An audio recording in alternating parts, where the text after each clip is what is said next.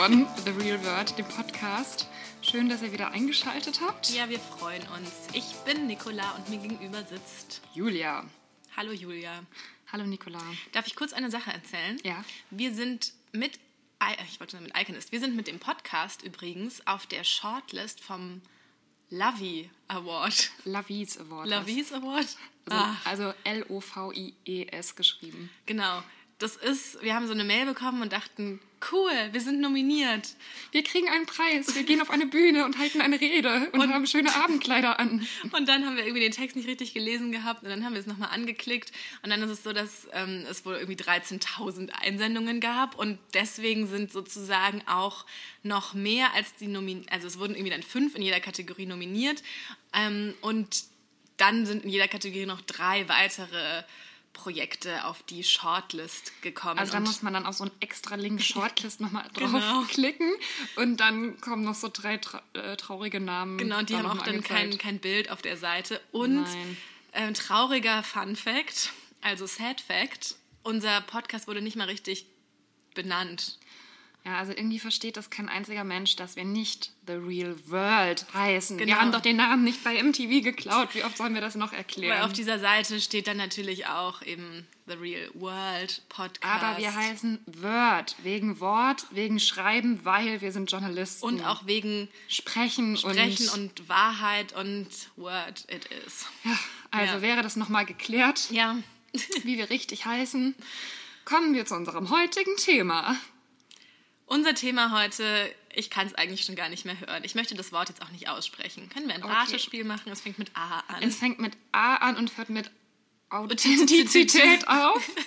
ähm, es ist ein Wort, dieses Wort benutzen wir eigentlich auf alchemist.de in unseren Artikeln gar nicht. Nein, weil das also da, nervt. das haben wir allen Leuten verboten, die für uns schreiben, dass dann da sowas steht in den Artikeln wie sie ist so authentisch Mhm. oder, Ihre Authentizität bedingt ihren Erfolg. Oder sowas, weil einfach authentisch zu sein, das ist, das ist keine Charaktereigenschaft. Das ist keine, das ist vielleicht eine, eine Kategorie, in der man Dinge beschreiben kann, aber es ist keine persönliche Eigenschaft. Inwie genau. Also es bedeutet ja, dass etwas also echt ist, äh, belegt, ähm, also wie sowas wie authentische Quellen, Ja. dass man irgendwie nachweisen kann, wer was gemacht hat und ob das so stimmt und so weiter. Also im historischen Zusammenhang.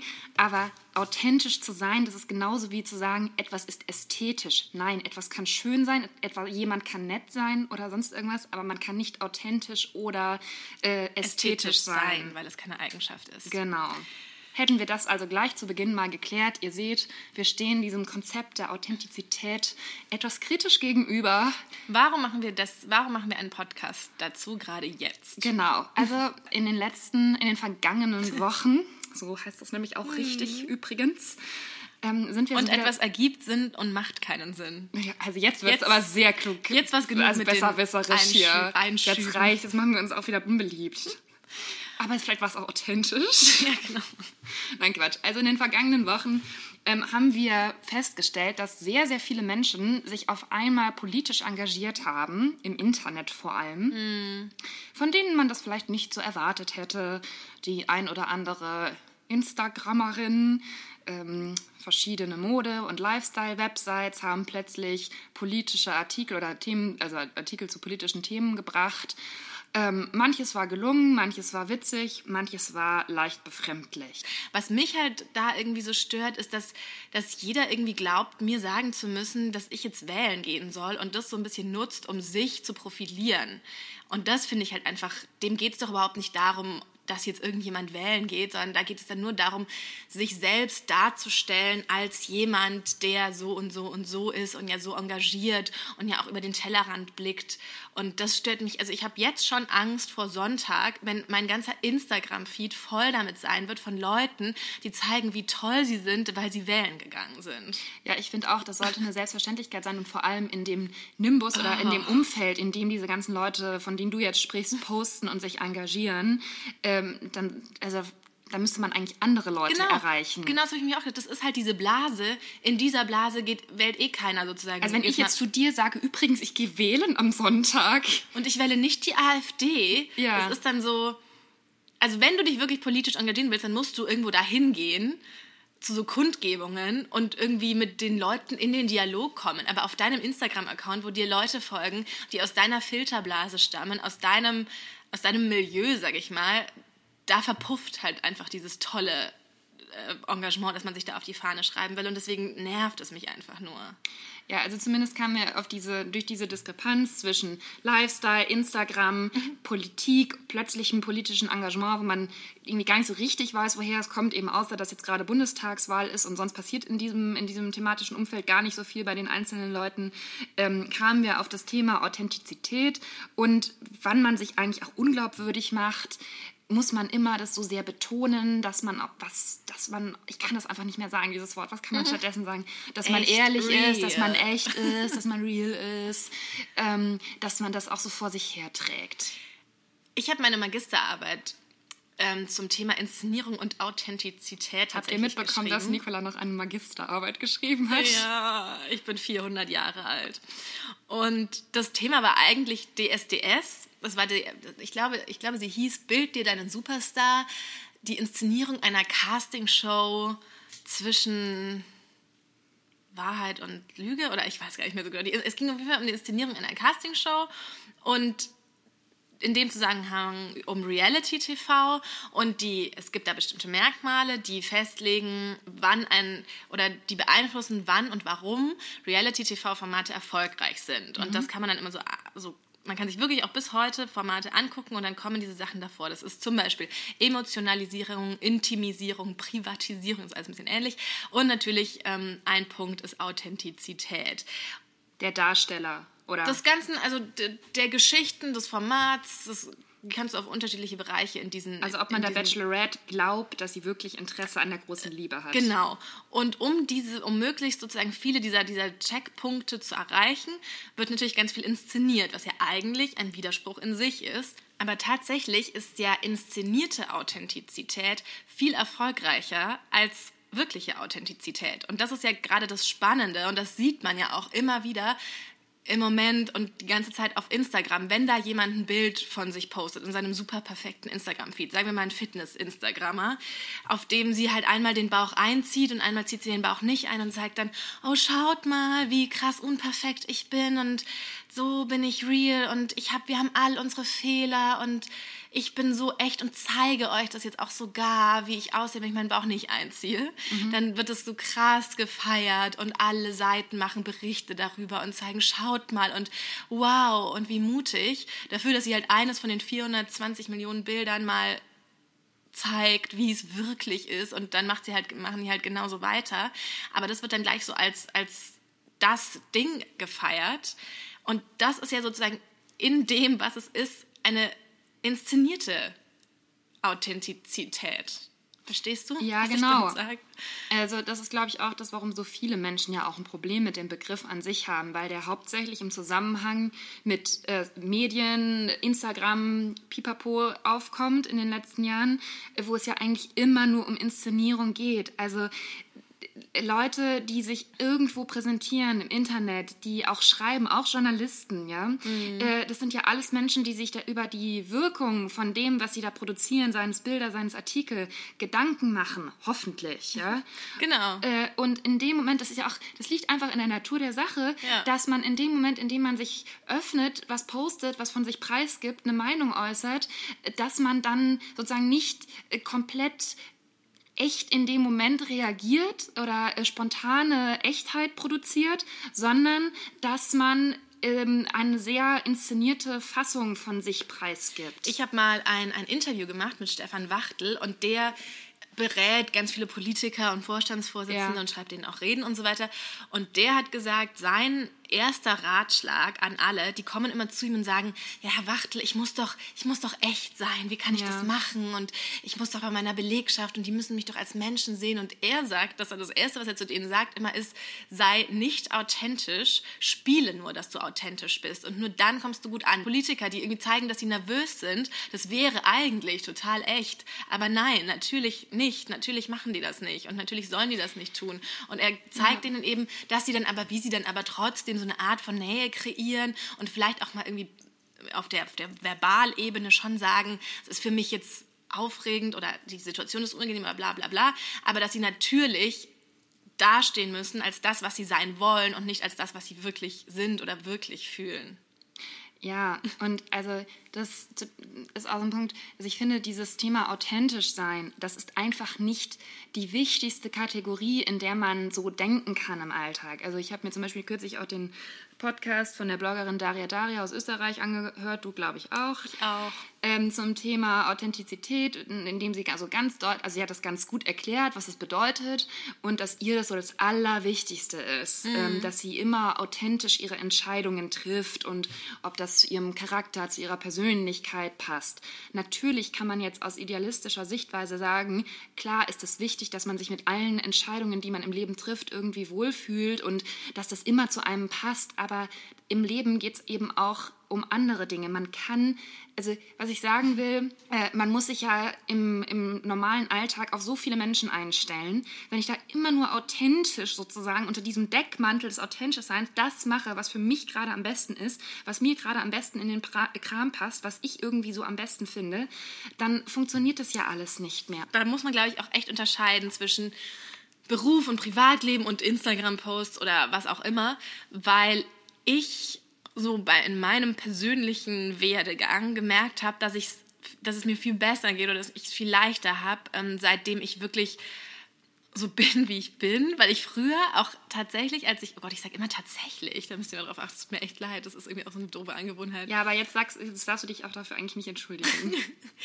ähm, als ich in München gewohnt habe zum Beispiel, ja. da war ich wirklich, da habe ich echt immer so versucht mit diesem, wohin man in Urlaub fährt und was man so anhat. Und da habe ich echt immer versucht, so ein bisschen so eine Fassade aufzubauen und da so mitzuhalten. Und ich habe, ich weiß noch, ich habe meine Sascha-CDs versteckt, wenn Leute zu mir nach Hause kamen. Mhm und hätte nie gesagt, dass ich No Angels höre, weil das war halt nicht cool. Und natürlich hängt es auch mit der Teenager, da war ich Teenager und Pubertät ja, ja, und das hängt alles damit zusammen. Und dann bin ich aber nach Nürnberg gezogen und da war ich dann eh so ein bisschen cooler, weil ich aus München kam. Ja. Und konnte dann so viel mehr zu allem, also so was ich dann, da konnte ich viel mehr zu allem stehen, was ich war und habe dann, und dass ich Disney gut finde und auch irgendwelche Trash-Sachen. Und das wurde dann so ein bisschen zum, also das, hat, das war dann echt so wie so ein, so ein, so ein, so ein Aha-Erlebnis, dass ich trotzdem beliebt bin und es sogar so ein bisschen so, ich will nicht sagen Markenzeichen, aber so ein bisschen was wurde, was halt für mich steht. So uncoole Sachen auch tatsächlich zu mögen oder sowas, weißt du? Ja. Und das macht es, das klingt so, so banal, aber das macht es alles so viel einfacher. Und da würde ich auch wirklich, auch nach wie vor, auch gerade mit Dating und so, echt sagen, dass man da sich nicht verstellen darf, weil man damit eh nur die falschen Weichen stellt und die falschen Spuren legt für das, wie sich diese Beziehung weiterentwickelt. Und das macht so viel stärker und so viel, alles so viel besser, wenn man dazu echt steht. Und auch das ist so eine Botschaft, die so lame klingt und das auch, auch nur was ist, was Leute auf Instagram schreiben. Aber ich kann wirklich sagen, dass sich das auch gut anfühlt. Ja, aber das ist genau der Punkt. Wenn du sagst, als Teenager hast du das mhm. und das gemacht, als erwachsener Mensch sollte es selbstverständlich sein. Oder was heißt mhm. selbstverständlich? Aber es sollte, in, im Idealfall hat man sich ganz gut kennengelernt und weiß ungefähr, was, welchen Charakter man hat, wie man so tickt. Mhm. Und auch aber, wie man das in bestimmten Situationen, zum Beispiel eben im Beruf, ein bisschen verstecken kann, dass man zum Beispiel sehr chaotisch ist oder sowas. Mhm. Und also ein kleines Beispiel, wenn ich jetzt morgens bei uns in die Redaktionskonferenz gehe, also ja. da sind dann auch der Chefredakteur von der Welt und so weiter und so fort, ganz viele wichtige Journalisten, dann bin ich natürlich, dann spreche ich natürlich nicht in der, ähm, in der Internetsprache, die wir hier manchmal am Tisch haben oder so oder Was sage unsere Internetsprache, ja so Slangbegriffe oder also manchmal, dass man so englische Wörter sagt oder sowas oder ich, da sage ich ja nicht, das ist ein nices Thema oder sowas. Das sagt sie aber übrigens sonst auch nicht. Ja, aber du weißt, was ich meine, dass ja. man dann, dann versuche ich schon so die selbstbewussteste, ja, munterste Version von mir zu sein, dass ich da und uns auch gut repräsentieren kann und unsere Themen und so. Mhm. Und das finde ich dann in dem Moment einfach wichtig. Das heißt ja nicht, dass ich nicht in Wirklichkeit auch so bin oder so sein kann, aber ich nehme mich dann halt für die paar Minuten, in denen ich die Themen vorstelle, schon auch zusammen und möchte das irgendwie gut machen. Und das ist ganz normal, dass man solche Themen, so, solche Situationen im Berufsleben hat. Ja, aber auch da zum Beispiel, also wenn ich da, ich hab, war da kürzlich und habe vorgestellt das Thema, dass man jetzt das Haus Haus von Schneewittchen kaufen kann. Ja. Und nicht das Haus von Schneewittchen, also nur kurz. Es gibt so eine verrückte Familie in Amerika. Ich sag einfach ja. genau. Ach das. Es gibt so ein Haus, eine Familie in Amerika, die haben sich das Haus von Schneewittchen, so, so ähnlich wie es im Disney-Film zu sehen ist, nachbauen lassen und leben darin und das steht jetzt im Verkauf. Naja, und das war halt das Thema für unseren nächsten Tag. Und das sage ich dann schon, dann sage ich schon so, ach, und dann haben wir noch was besonders Hübsches, finde ich. Es gibt nämlich jetzt das Haus von Schneewittchen und also ich sage das dann nicht so wie, nicht so besonders cool oder irgendwie, weil ich dann schon auch will, dass man mich so kennenlernt, wie ich bin, gerade in so einem, in so einer Umgebung, wo alle eigentlich gleich Ja, sind und ja ja alle so witzig. reagieren wie, also da sind ja alle, also alle haben auch so den gleichen Ton drauf. Und dann finde ich es manchmal ganz gut, wenn man anders Aber das, ist. aber das meinte ich, also- also ich mache das dann schon so, wie ich eben spreche und ich bin ja auch manchmal so ein bisschen leicht ironisch und so weiter. Ne? Das, äh, Man sieht ja sowieso auch an meinem Gesichtsausdruck immer sofort, was ich denke. Also ich kann da auch gar nichts verbergen oder so. Aber dass man trotzdem sich in manchen Situationen halt kurz zusammenreißen kann und dass man nicht immer nur, weil man denkt, ja, das bin ja gar nicht authentisch ich und eigentlich will ich ja sowas gar nicht machen, dass man dann das so, ähm, so durchzieht, was man halt irgendwie gerade Oh, mich denkt. nervt übrigens immer bei Shopping Queen ist das oft, wenn die dann irgendwas anzieht. Ja. Und dann sagen die immer, oh, das bist nicht du. Nee, das bin nicht ich. Und dann haben sie halt irgendwie eine Das blaue Jacke ich. an. Oh, und dann diese Floskel, die hasse ich. Ach komm, jetzt mach mal, mach mal halblang hier. Ja, jeder Mensch kann sich jedes Kleidungsstück anziehen. Man ist kein Kleidungsstück. Kein, ja.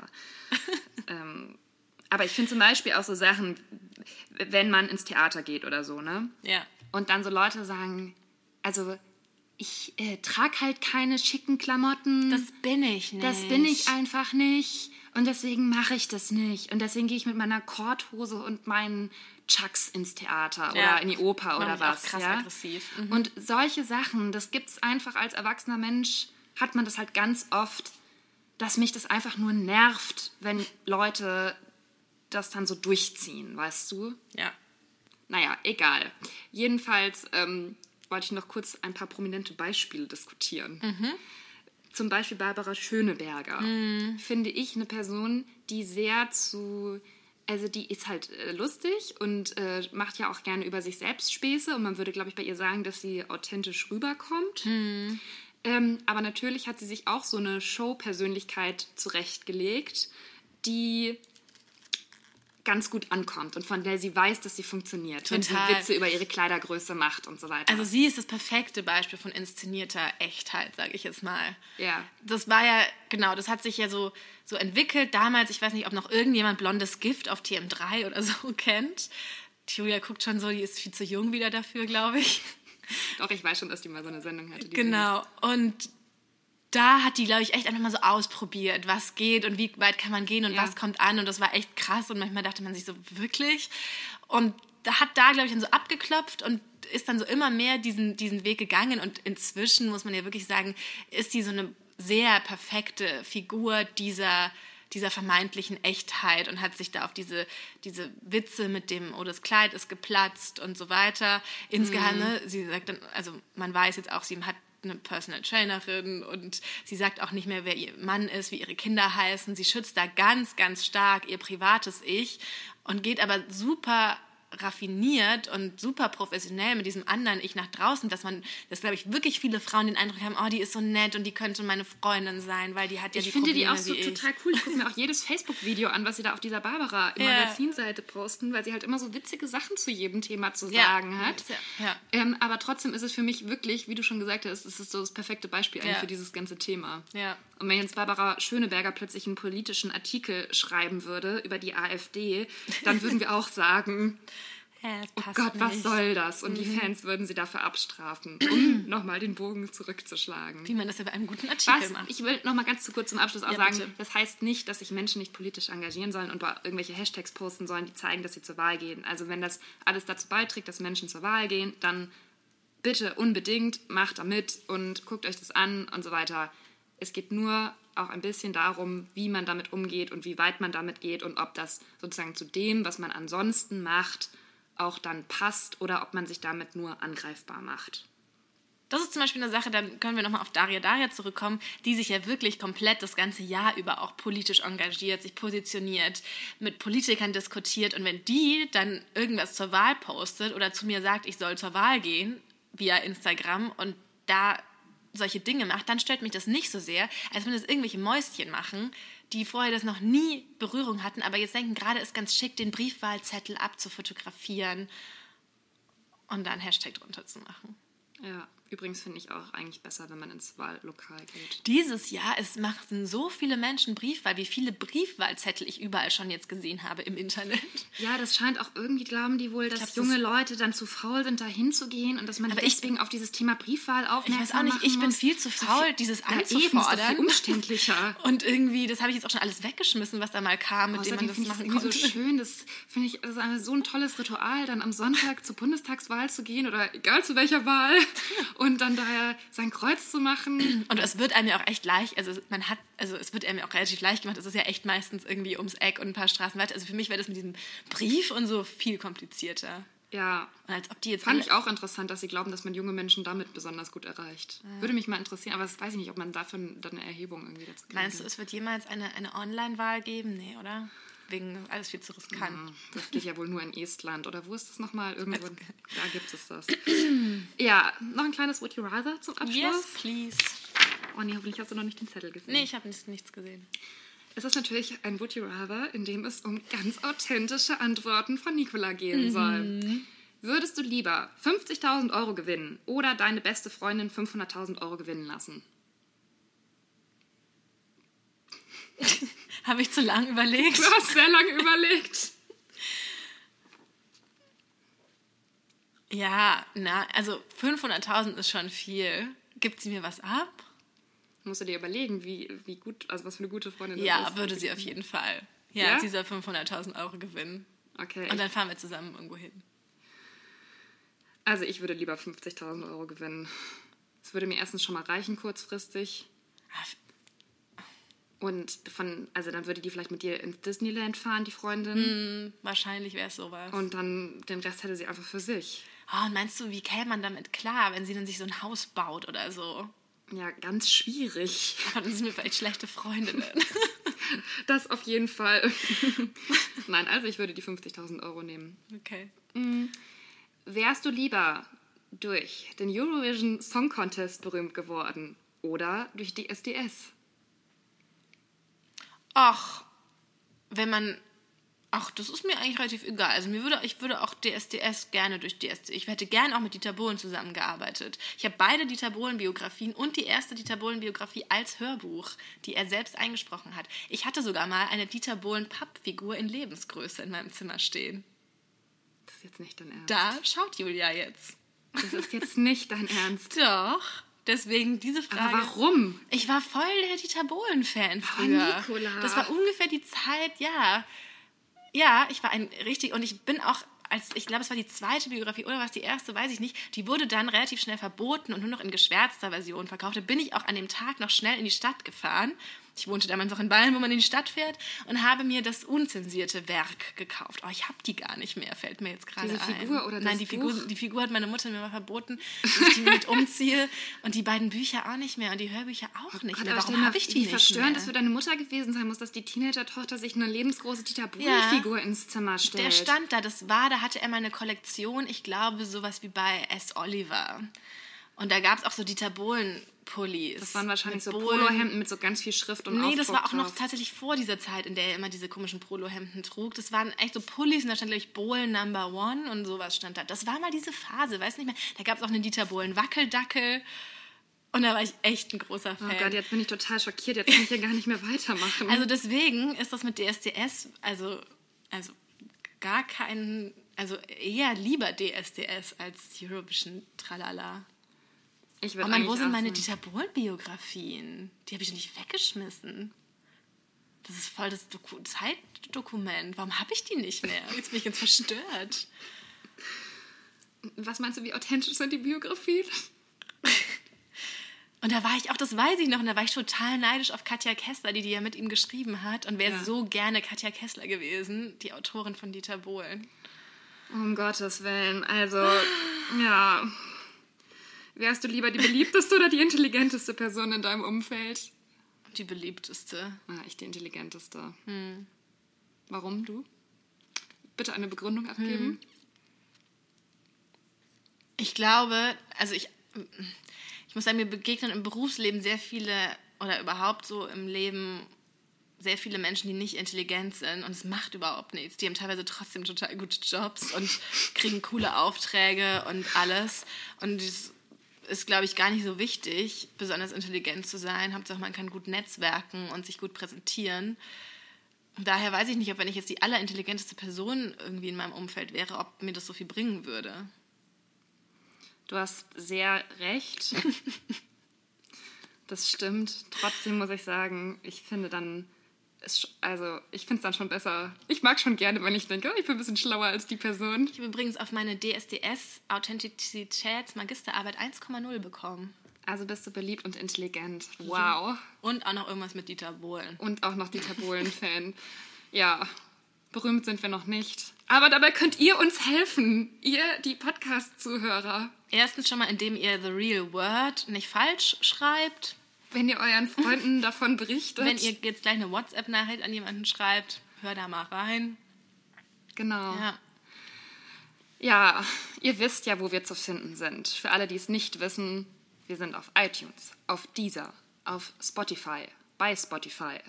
In Spotify. In Spotify drin. Und auf Soundcloud. Und auf Soundcloud. Abonniert uns, gebt uns Kommentare, sagt uns mal bitte, gebt uns mal bitte ein bisschen Feedback zu dieser Folge. Ähm, ob euch das Thema authentisch sein auch so auf den Keks geht, wie mir zum Beispiel. Dann äh, ganz schnell, hier fangen schon wieder Geräusche von der Baustelle um uns herum an. Äh, Nicola ist auf Instagram unter Liebeserklärer zu finden, ich unter Julia Hackober. Folgt uns gerne, schreibt uns Nachrichten. Da freuen wir uns eigentlich am meisten, wenn auf Instagram die Nachrichten kommen. Da antworten wir auch immer sofort. Und ähm, ja, macht's gut, bis zum nächsten Mal. Tschüss. Tschüss.